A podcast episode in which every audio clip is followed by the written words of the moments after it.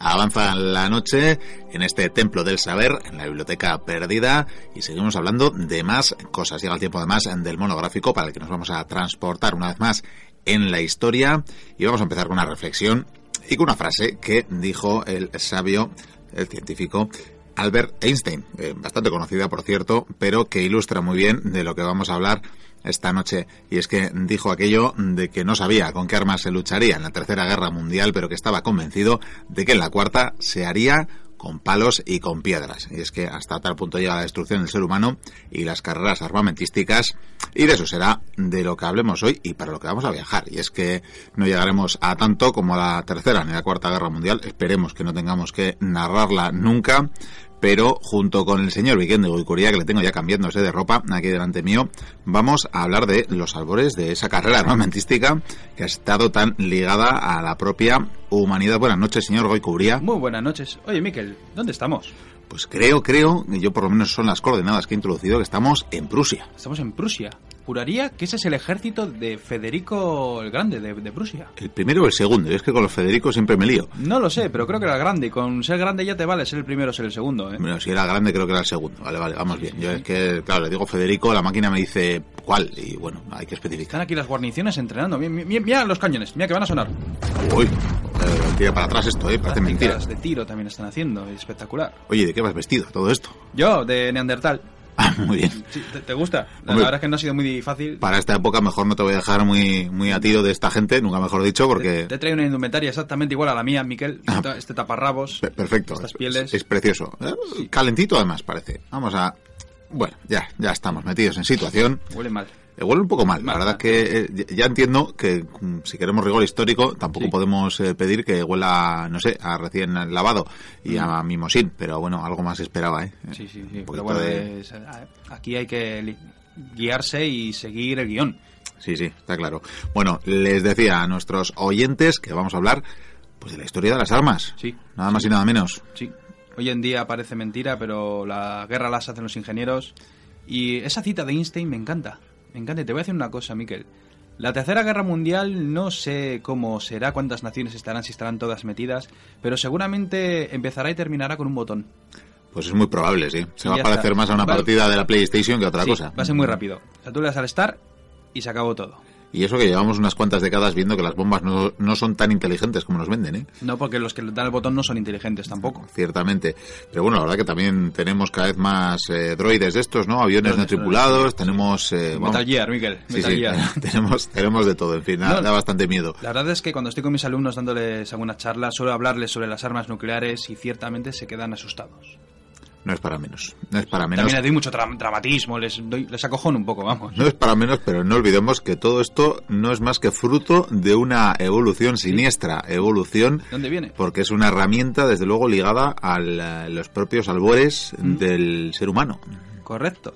Y para empezar me gustaría, bueno, si el arma por excelencia hoy en día es la bomba nuclear, ¿dónde comenzó todo esto, Miquel? Pues prehistoria. Pues me imagino la prehistoria, ciertamente, porque ya para empezar a, a sobrevivir Sí. necesitaba el ser humano, o, o el ser humano primitivo, necesitaba armas para Hombre. su entorno, para convivir con su entorno. Una cosa que tenemos que tener muy clara, y esto es algo que puede ser un poco chocante, eh, la guerra como tal mm, es algo bastante moderno. Lo que es antiguo es la violencia. No es lo mismo eh, que uno mm, se carga al otro para llevarse a la mujer de los pelos o le quite un trozo de, de ciervo que hacer una guerra armada con un objetivo. Que bueno, un objetivo sí puede ser hacer la puñeta al vecino y quedarse con sus recursos, pero realmente es, es bastante más moderno de lo que pensamos. Sin embargo, mm, desde esta prehistoria, desde hace tantos años, pues el hombre se ha tenido que defender, o se ha tenido que armar para agredir. Y bueno, mm, para empezar, mm, el elemento primordial de todo esto, eh, los puños. Me ha, me recordado, y las patadas. me ha recordado otra cita aún más antigua, la de Civics Paz en Parabellum. Básicamente, Pues sí, sí. Bueno, pues te puedo decir que en esa prehistoria, Miquel, he traído aquí un montón de, de armas, de objetos, em, para que los pruebes y tal. El elemento primordial para estos hombres de, de esa prehistoria que estaban empezando a, a explorar un mundo desconocido lleno de maravillas, pues, pues una piedra. Una piedra. Una piedra, un elemento maravilloso, puedes lanzar, lo puedes recoger.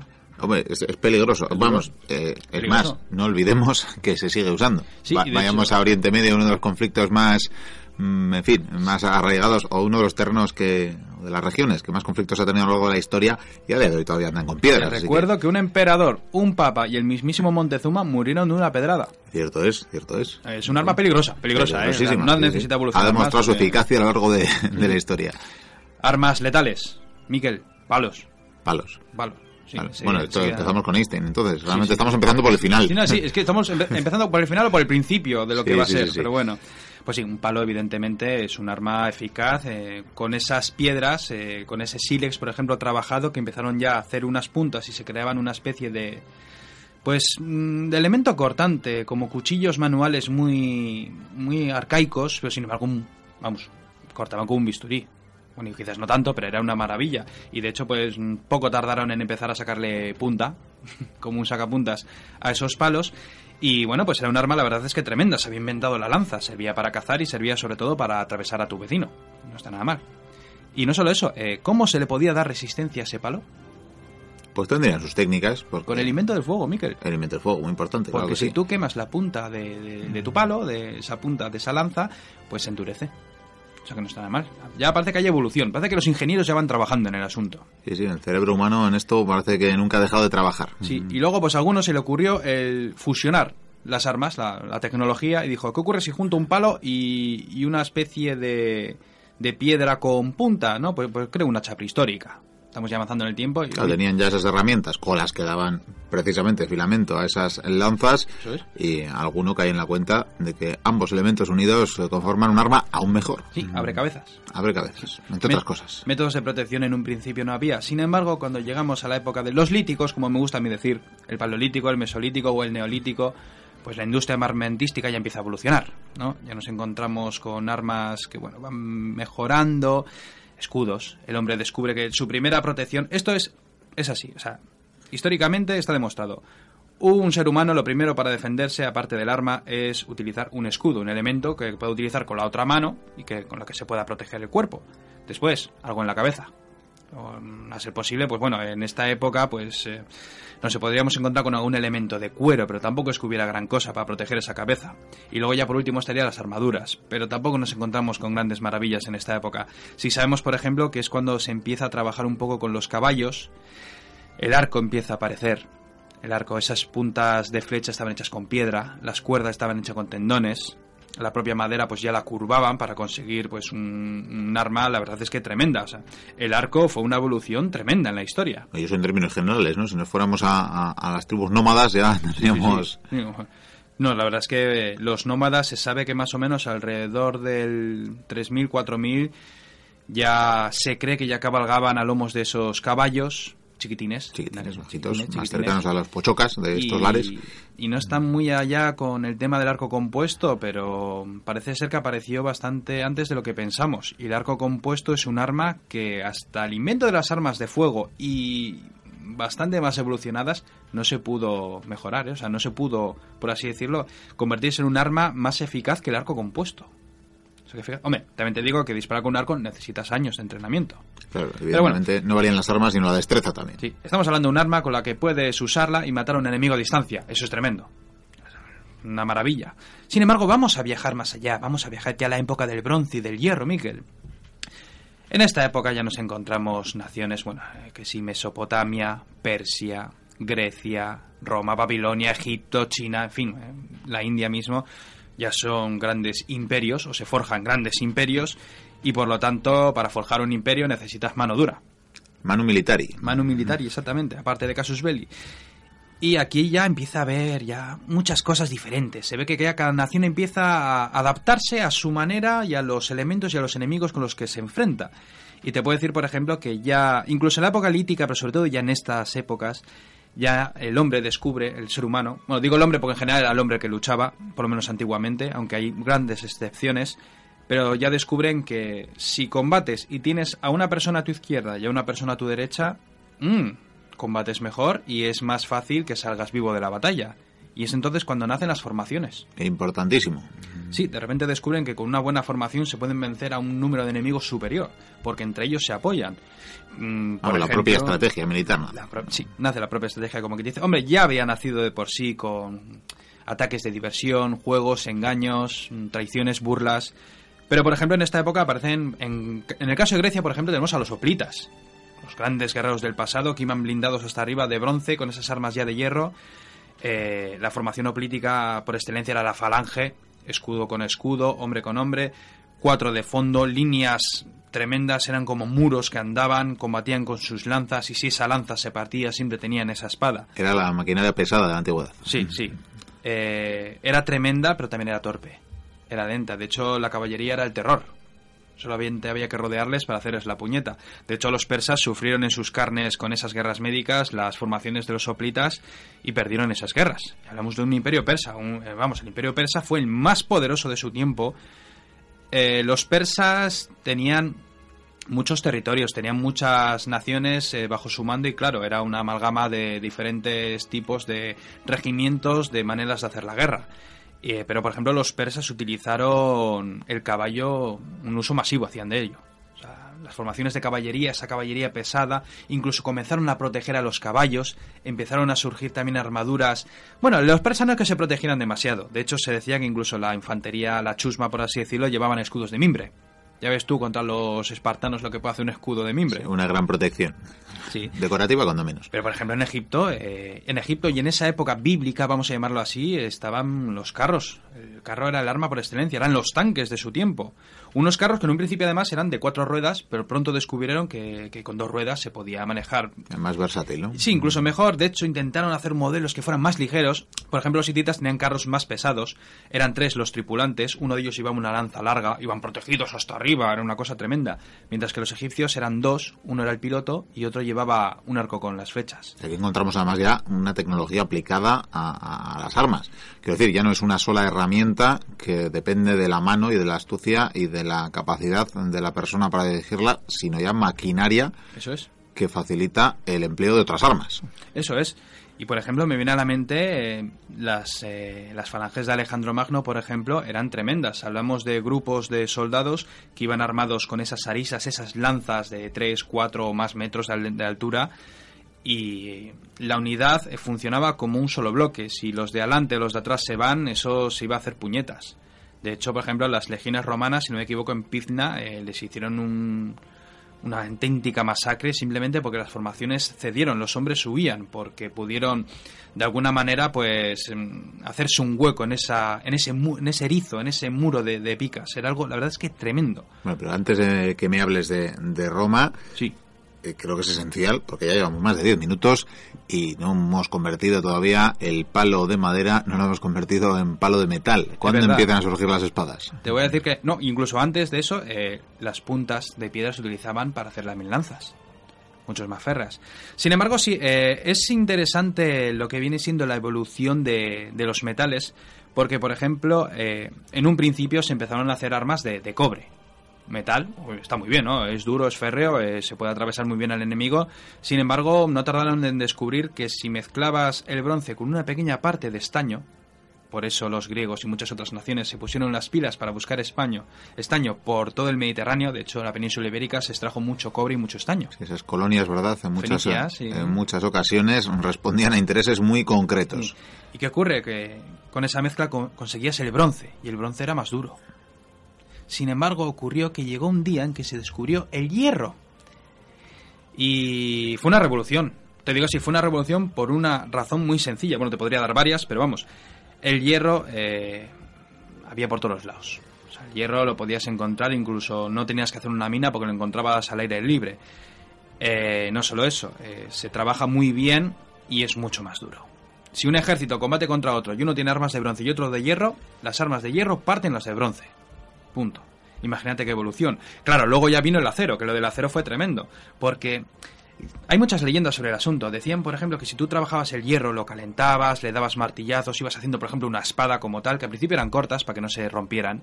Además, claro, no había unas protecciones eh, muy exageradas. La verdad es que la protección individual de cada soldado, quitando los griegos y contados, pues era bastante floja. Entonces no necesitas un arma grande y pesada. Esto luego cambiará con el tiempo, cambiará la tónica. Entonces, esas armas cortas hacen que sea más resistente, que no se te parta.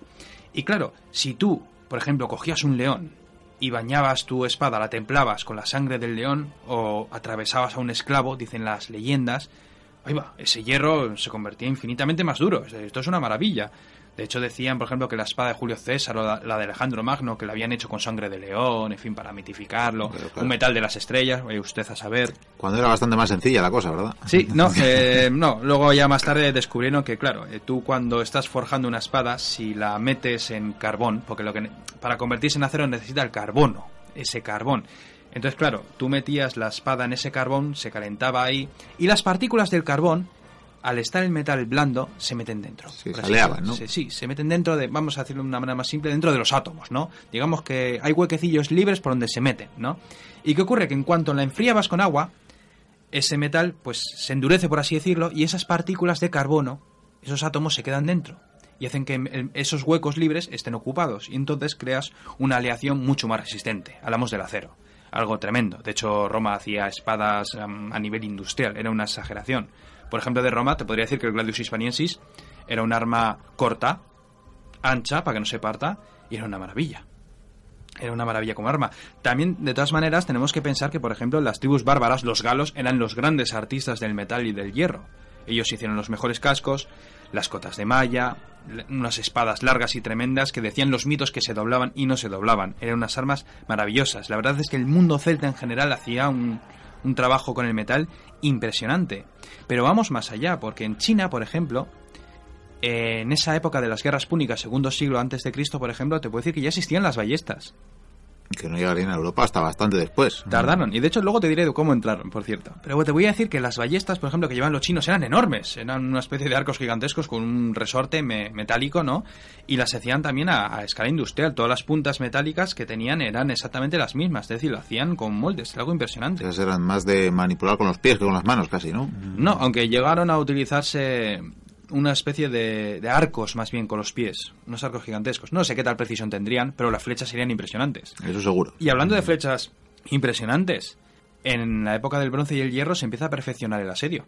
Las ciudades tienen muros, hay que atravesarlos con qué? Con catapultas o con ballistas o con arietes. Aunque te voy a decir una cosa, catapulta para nosotros es ese instrumento que tiene como una especie de cuchara y que lanza una piedra gigante, o piedras, ¿no? Y la balista es ese elemento que es como un arco gigante que lanza una flecha enorme, ¿no? Pues es al contrario, Miquel. Al parecer hubo un, eh, un fallo de traducción, o vaya usted a saber, pero resulta que la catapulta es realmente ese arco gigante, eso, esas armas como los escorpiones que tienen los romanos, y las balistas eran lo que hoy en día nos llamamos catapultas. Ya. Un error curioso. Curioso, sí, la verdad, sí, alguna vez lo ha apreciado en ilustraciones y demás, y, siempre piensa uno que el error es al contrario, ¿no? Pero... Sí, sí, sí, sí. De hecho, yo lo descubrí en un videojuego. Bien. Sí, esto ya encima era muy malo el juego. Te voy a decir también que en China, por ejemplo, se utilizaban carros. Los carros, la verdad es que fue un medio de transporte muy eficaz para los egipcios, ni te cuento, tener un elemento por el que te puedes mover a toda leche por el campo de batalla que puedes disparar cómodamente. Sin embargo, claro, eh, los las tribus de las estepas ya iban a caballo, llevaban esos arcos compuestos, disparaban y descubrieron que el caballo era un elemento tremendo. En la antigüedad no tanto, pero a medida que Roma fue decayendo, recuerdo por ejemplo esas historias de los godos, la caballería va cogiendo importancia. Incluso sin estribos.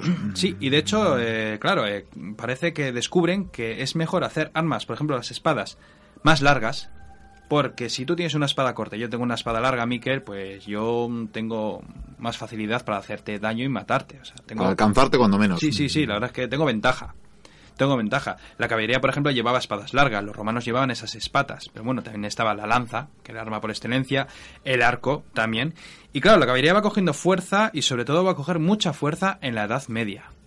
Bueno, te pediría también, ya que hemos abordado el viejo continente y también Asia, pues que saltemos y, a ver qué hacía el mundo maya, por ejemplo, o los aztecas, qué hacían en, esos tiempos. Es muy interesante porque, por ejemplo, este, estas civilizaciones pues eh, también tenían armas, sus, propios elementos para luchar. Sin embargo, por ejemplo, en el caso de los aztecas, llama mucho la atención que tienen unas armas que estaban hechas para herir para luego hacer esos rituales. Hombre, me imagino que muchos caerían en el campo de batalla, pero era interesante tener prisioneros, sobre todo porque si un guerrero cogía a un prisionero cuando es joven, le ascienden. Se dice que si pasan dos o tres batallas y no consigue ningún prisionero, dejará de ser guerrero y tendrá que trabajar en el campo. Así que sus armas eran más para conmocionar, ¿no? Que, que para derribar del todo. No estoy muy puesto en el nombre de esas armas. La verdad es que un día podría traer un repertorio con sus nombres y todo eso, pero sí te puedo decir que, por ejemplo, había algunas armas que era una especie de, de espada, pero realmente era un trozo de madera y esa madera tenía eh, piedras como si fueran de obsidiana afiladas para golpear al enemigo. Con eso que consigues, le haces un corte bastante profundo, pero sobre todo le puedes romper un hueso. Y si le das en la pierna... O sea, inmovilizarle mm, fácilmente, pero Sí. no necesariamente acabar con él. tuyo. También están las ondas. Las ondas han existido hasta la Edad Media. Porque la onda es un objeto maravilloso. Coges una piedra, coges un trozo de cuerda y, de hecho, Aníbal no utilizó Ahí la está desde la flecha. Biblia, ¿no? Aníbal no utilizó la flecha en las guerras púnicas. Prefirió utilizar la onda. De hecho, ahí estaban esos honderos baleares. Míticos. míticos. Además, tú piensas esto, o sea, una onda... Es que la gente no se puede imaginar la fuerza, la velocidad que puede coger eso. Eso si te golpea en la cabeza, Miquel... O sea, si te da una flecha en la cabeza y llevas un casco bien protegido, mm, seguramente rebotará. No creo que atraviese el casco. Puede ocurrir. Sin embargo, eh, una onda... eh, igual no te rompe el casco, pero te abolla el casco y te abolla, Te abolla la cabeza, ¿verdad? Y estás muerto. Y si te pilla en el pecho, te rompe las costillas, te rompe un brazo, te destroza, te desangras. La onda es muy peligrosa, Miquel. Niños, no uséis ondas en casa. Eso es. Bueno, pues te voy a decir, Vikendi, que Sí. está interesante esto. Y, y estoy muy a gusto aquí con viendo las prácticas de tiro, a pesar del taparrabos. ¿Te parece- ¿Seguimos la semana que viene? Sí, eso te iba a decir que, la edad se- media ya. que- que está avanzando el tiempo, se nos echa encima el reloj y casi que tenemos que seguir la semana que viene o, o otra en la que tengamos a bien eh, volver a ponernos esta indumentaria. Bueno, si a la gente le gusta, por mí podemos seguir la semana que viene sin ningún problema. Bueno, sea así. Ahora te voy a proponer casi casi pues que colaboremos con esta buena gente Mira. que están en sus prácticas de tiro. ¿Sabes lo que están haciendo ahí? Cuéntame. ¿Ves que están disparando a una especie de sábana gigante? Lo veo, lo veo. Es- están mirando la, preci- la precisión, precisión. de las armas. Sí, sí, porque claro, en esta época el cañón, como no es estriado, realmente cuando disparaban, si disparan 100 hombres... Mira, por ejemplo, ahí hay 100 hombres, ¿no? Van a disparar a, a esa sábana. Vas a ver, aunque estén a 100 metros, como solamente va a haber un par de agujeritos, Miquel. Ah, mira, bueno, mira, mira. Observemos. Uy, Mira, ¿ves? Sí, tres, sí, sí, tres sí. agujeritos, juraría que hay. oye, pues eh, la verdad que poca precisión, ¿eh? Muy Esto, mal. De hecho, decían que lo mejor era apuntar a, al- a los tobillos, a los pies, porque como el arma tiene retroceso, se te levanta y al final acaba donde Cristo dio las cinco voces. Bueno, vamos a ver el segundo intento. A ver, el segundo ¡Ay, intento. vaya! Mira, se les ha caído la sábana, la lona esta que tienen para las prácticas. Sí. Oye, Vikendi, si no te importa, mira, vas y, y les ayudas un poco, les echas un cable, elevas un poco la lona, la miras a ver si la enderezas y... Bueno, Tú ve, ve. No me gusta ayudar a las armas, pero bueno, iré, iré, iré. Bueno, pues ahí avanza Vikendi con su maravilloso taparrabos. La verdad que no sé si espero que no le disparen, nada más verle, porque, en fin, con esa indumentaria, bueno, ahí parece que empieza a elevar la lona. Pues se me está ocurriendo ahora que está detrás ahí, sujetando la lona, feliz, tiene una cara de, contento, en fin. Vamos a hacer una pequeña broma. Chicos, ¡fuego!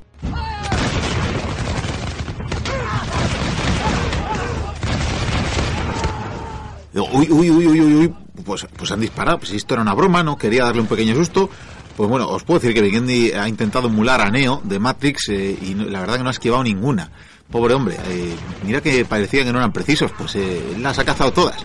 En fin, preciso ha sido Vikendi cogiendo, cogiendo balas. Una maravilla, esperamos recuperarlo para seguir hablando de la historia de las armas.